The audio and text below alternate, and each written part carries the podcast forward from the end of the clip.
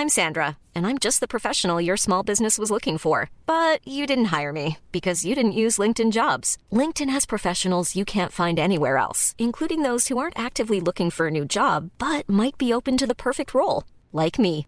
In a given month, over 70% of LinkedIn users don't visit other leading job sites. So if you're not looking on LinkedIn, you'll miss out on great candidates like Sandra. Start hiring professionals like a professional. Post your free job on linkedin.com/people today. Je pense que j'ai mes règles peut-être une petite fois par an et ça c'est c'est juste hyper confortable en fait.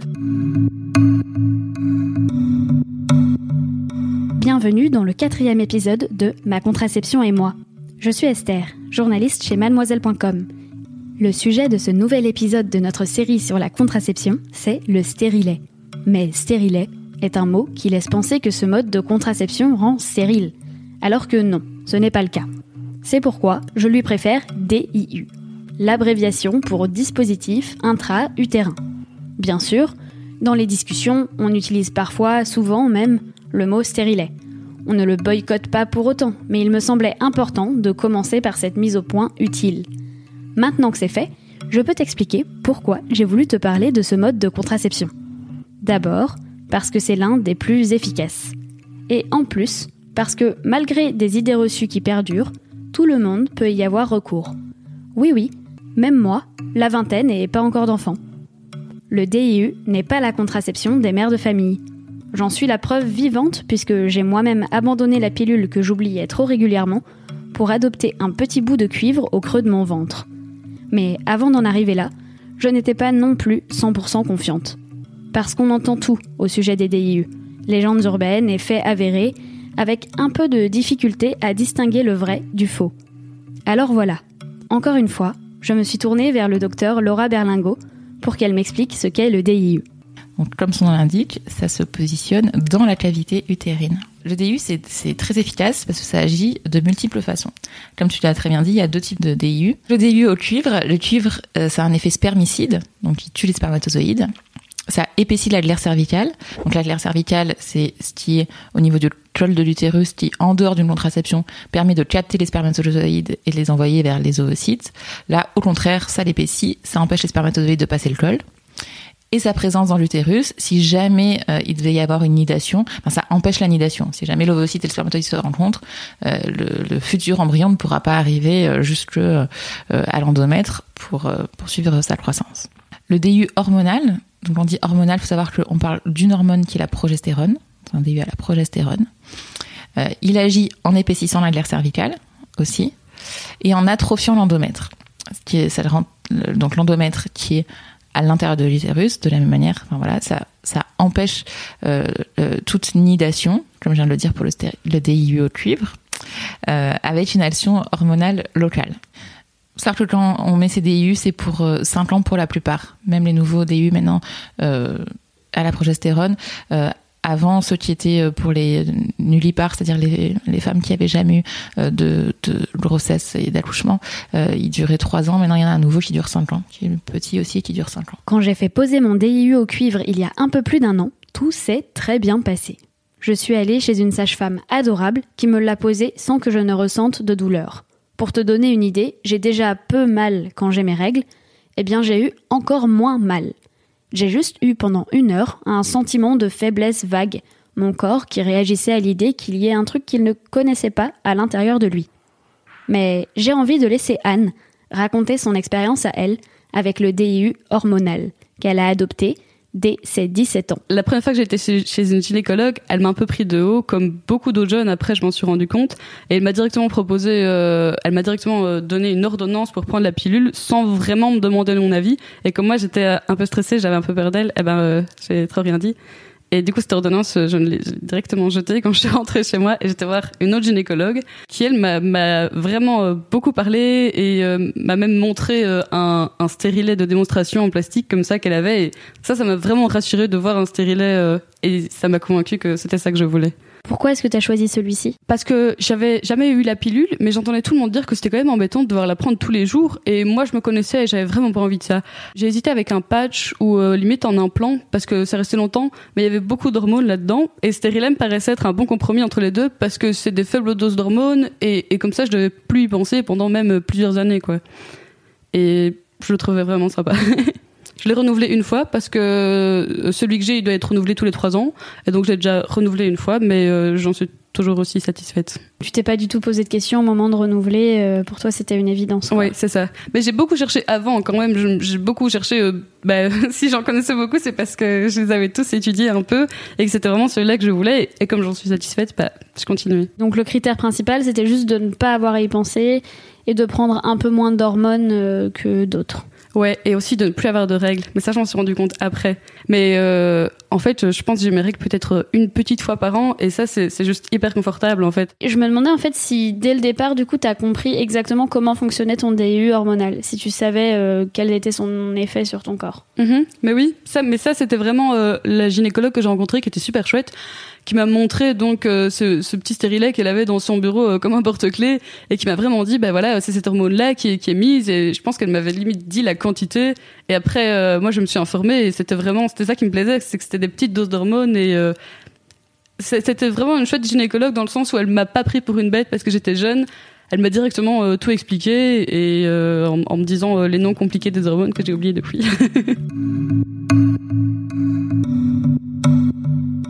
La première pause de stérilet, ça s'est super bien passé. J'ai vraiment, euh, je crois que il y avait une petite douleur quand on le mettait vraiment, mais après j'ai pas été malade les semaines après. Euh, la, la fois où j'ai changé, bah là c'était un peu plus une épreuve parce que bah, du coup on a dû en enlever celui que j'avais et en remettre un nouveau. Et euh, là j'étais un peu mal, mais je pense que j'étais juste mal euh, comme comme une fille euh, qui a ses règles et qui a des, des, grosses douleurs de syndrome prémenstruel ou quoi. J'étais juste, euh, j'étais pas bien, j'étais au lit quoi, mais c'était euh, sur le moment on a mal et puis après un mois plus tard on se dit ah c'est bon, je suis partie pour trois ans et donc c'est super en fait, on oublie déjà. C'est presque une opération en fait de se faire poser un DIU. Et du coup, il y a pas mal de filles qui préfèrent quand même une pilule ou ou, ou, ou un anneau où voilà on est soit tout seul avec son corps, c'est pas être exposé à c'est quelqu'un d'autre qui, qui qui qui nous manipule et tout ça quoi. C'est beaucoup plus intrusif quand même de se faire poser un DIU. La première fois, ça m'a ça m'a fait peur, mais j'avais vraiment une chouette gynécologue qui m'a hyper détendue, ça s'est bien passé. La deuxième fois, je la connaissais moins bien. Je sais pas si j'ai vraiment eu peur, pas consciemment en tout cas. J'ai pas eu d'effet secondaire, euh, j'ai jamais eu d'effet secondaire avec euh, le DIU que j'ai depuis 4 ans. C'est une contraception avec laquelle tu es sereine. Au début, allez peut-être les quelques premiers mois, j'avais des petits stress comme ça parce que bon, euh, ne plus avoir ses règles, euh, surtout quand on est en couple, là-bas, on, pose- on se pose un peu des questions, on se dit euh, et si jamais il y avait un souci ou quoi, et puis ben on doit quand même faire euh, des, euh, des contrôles du stérilet euh, de temps en temps chaque année chez le gynécologue, et donc il me disait tout va bien, et donc au fil des années, ben j'ai pris confiance et vraiment maintenant je me pose plus du tout de questions, j'ai super confiance. Peut-être qu'en entendant ces témoignages, tu te dis que c'est bien beau tout ça, mais qu'il y a des femmes qui le vivent beaucoup moins bien que nous. Ce sont des inquiétudes communes. J'ai des amis qui n'ont pas du tout bien supporté le stérilet, qui ont eu des règles euh, hyper abondantes et très douloureuses. Et euh, ça me et voilà, le stérilet et l'implant, ce sont les deux trucs qui me paraissent fiables et qui me font très peur. Du coup, j'ai voulu en savoir plus sur les désavantages que pouvait comporter le DIU. Est-ce qu'il y a des contre-indications à la pose de l'un ou l'autre de ces DIU Ouais, alors oui, il y a des contre-indications euh, qui sont pas les mêmes. Alors pour les deux types de DU, euh, la première contre-indication c'est la grossesse. Ça paraît idiot, mais il faut vérifier. Enfin, faut pas poser un DU à une femme euh, en, début de grossesse. Hein. Sans doute à six mois, on s'en rendra compte, mais euh, le début de grossesse. Euh, une infection génitale en cours ou récente, ça sera pas une contre-indication à, terme, une fois qu'elle sera traitée et qu'on sera un petit peu à distance. Mais si on est en plein, en pleine infection, en pleine salpingite ou, ou autre infection du type, il faut pas poser le DIU à ce moment-là. Une autre contre-indication pour les deux types, c'est euh, la malformation utérine avec notamment une déformation de la cavité utérine. Ça paraît assez logique, on met les choses dans l'utérus, il faut que l'utérus soit formé à peu près euh, normalement. Et euh, le cancer de l'utérus, de l'endomètre. Donc l'endomètre, la partie intraclavitaire. Les contre-indications spécifiques du DIU au cuivre, l'allergie au cuivre, c'est la plus bête, mais quand même.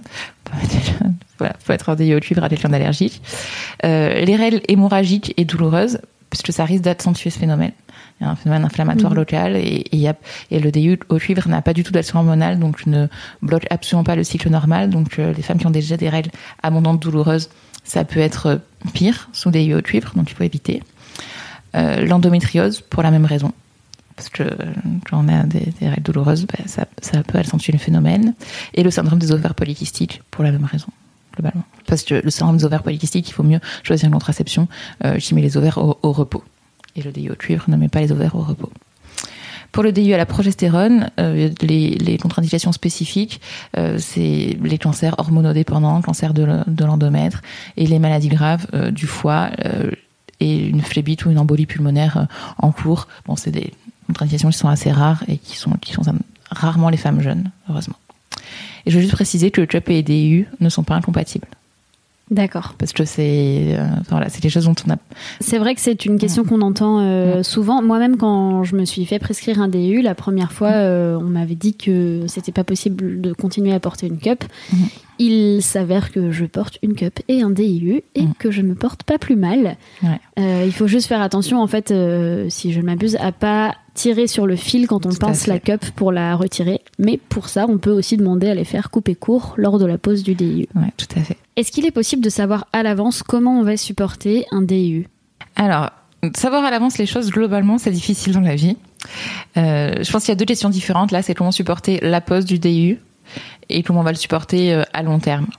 Alors, sachant que, comme on a dit tout à l'heure, si d'emblée euh, on a des règles abondantes et douloureuses, on évite le, le DIU au cuivre. Euh, pour la pause, faut savoir c'est pas toujours douloureux, mais que ça peut l'être. Et faut pas dire le contraire, je pense. Et ça dépend pas que de la technique du soignant, mais aussi de caractéristiques individuelles. L'ouverture du col de l'utérus, euh, la forme, la taille, la position de l'utérus. Euh, mais il y a vraiment des femmes, enfin, faut se rassurer, parce qu'il y a des femmes qui ont pas du tout mal. Même si elles ont jamais eu d'enfant avant. Moi, j'en ai vraiment posé beaucoup des DIU à des femmes qui avaient jamais eu d'enfant, et la plupart du temps, elles n'ont pas mal. Après, oui, ça arrive aussi. Donc, euh, dans les deux sens, il faut pas trop se faire d'idées. euh, se dire bah j'aurais pas du tout mal parce qu'on peut être vraiment déçu et je pense qu'il faut se préparer un petit peu. Euh, mais euh, statistiquement il y a beaucoup plus de femmes qui n'ont pas mal que de femmes qui ont mal. Le type de douleur au moment de la pause c'est en général plutôt comme des contractions comme pendant les règles. Un peu plus fort parfois. Moi je pense qu'il faut quand même juste essayer de se mettre dans les meilleures conditions pour avoir le moins de douleur possible le jour de la pause euh, se renseigner au maximum sur ce que c'est un DU à quoi ça ressemble sa forme sa taille euh, c'est de- d'appréhender un petit peu tout ça ne pas hésiter à demander euh, aux praticiens qui posent le DU euh, toutes les questions qui nous passent par la tête. Euh, si on a envie qu'il nous raconte ce qu'il est en train de faire euh, lui dire. Si on n'a pas envie qu'il le raconte aussi lui dire parce qu'il y a des, il femmes qui préfèrent savoir exactement ce qui est en train de se passer dans leur corps et il y a des femmes qui veulent surtout pas savoir. Donc faut pas hésiter à en parler. Euh, essayer de se relaxer au maximum, de prendre euh, éventuellement des, médicaments contre la douleur. Alors, Doliprane, c'est pas fond, hein, une heure avant la pause, ça peut vraiment aider. Euh, et plutôt se faire poser le, le DU en fin de règle. C'est le moment où le col il est le plus ouvert, en fin de règle ou quelques jours après les règles. Et s'il est formé à ça, faut pas hésiter aussi à lui demander de, de ne, enfin, alors c'est un, un sujet un peu à controverse dans la profession, euh, mais de ne pas mettre de pince de podi. La pince de podi, c'est une pince qu'on met sur le col de l'utérus. Et parfois, les, les femmes qui n'ont pas eu, euh, souvent quand il y a eu plusieurs grossesses et plusieurs accouchements, le col de l'utérus, il est plus très innervé, donc ça fait pas mal. Mais par contre, chez une femme qui a jamais eu d'enfant, ça peut faire mal. Et si les conditions locales s'y prêtent, et si le praticien est formé à mettre sans, sans pince, ça peut vraiment diminuer la douleur lors de la pause. Et par contre, à long terme, sur euh, le type de règles, les douleurs, etc., qu'on va avoir, ça, c'est pas prévisible. Et j'ai envie de dire la même chose que pour les autres types de contraception. Euh, faut se laisser un peu de temps. Parce que c'est quand même un corps étranger qui vient dans l'utérus. Euh, on n'a pas l'habitude. Et parfois, un mois, deux mois, trois mois. Et c'est pour ça que souvent, quand on pose des DU, on aime bien revoir les patientes un à trois mois après pour leur demander comment ça va et comment elles le tolèrent. Moi, j'aime bien voir trois mois après parce que voilà, au moins, euh, s'il y a eu un problème entre temps, elles reviennent, dans tous les cas. Et sinon, souvent, trois mois après, bah, on voit si ça convient ou si ça convient pas. Si les règles, elles sont super abondantes, si elles me disent qu'elles ont des douleurs à chaque fois qu'elles ont des rapports sexuels, hein, dans ce cas-là, on, on change.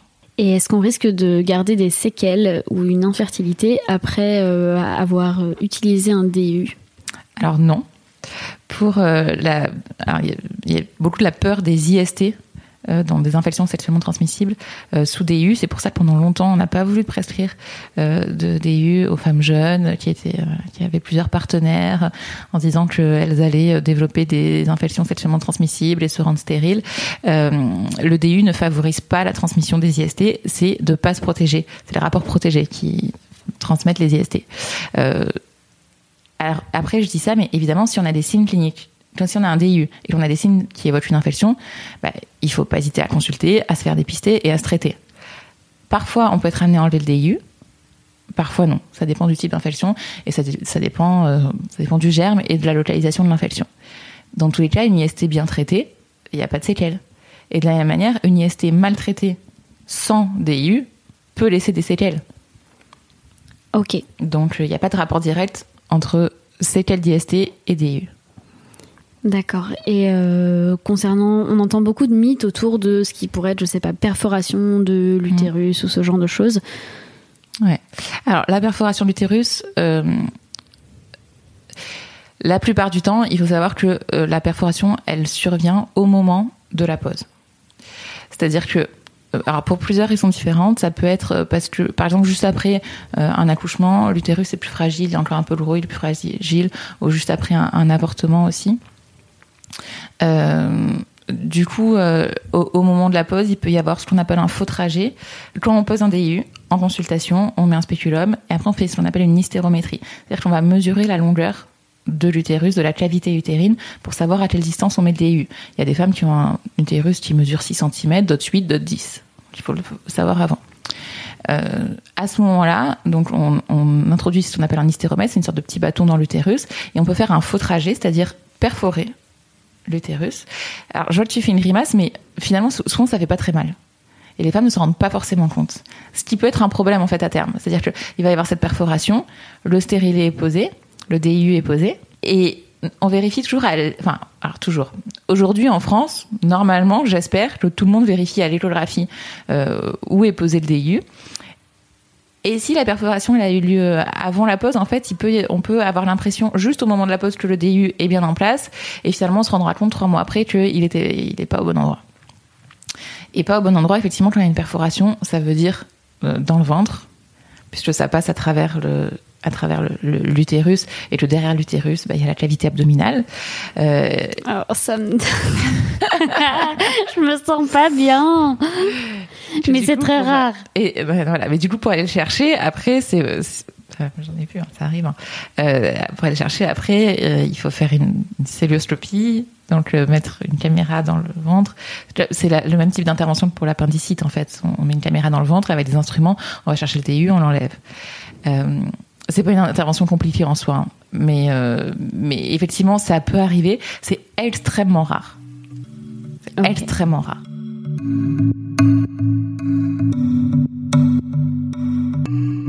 Pas plus de danger qu'avec une autre méthode, pas plus de danger que la grossesse elle-même d'ailleurs qui comporte un certain nombre de risques. Comme pour le reste, finalement, le DIU est une affaire de goût et de couleur. J'espère que tu comprends mieux de quoi il s'agit lorsqu'on te parle de DIU ou de stérilet. Si tu as aimé cet épisode, n'hésite pas à en parler autour de toi, ainsi qu'à nous laisser 5 étoiles et un commentaire si tu es sur iTunes. Je te retrouve très bientôt dans le prochain épisode.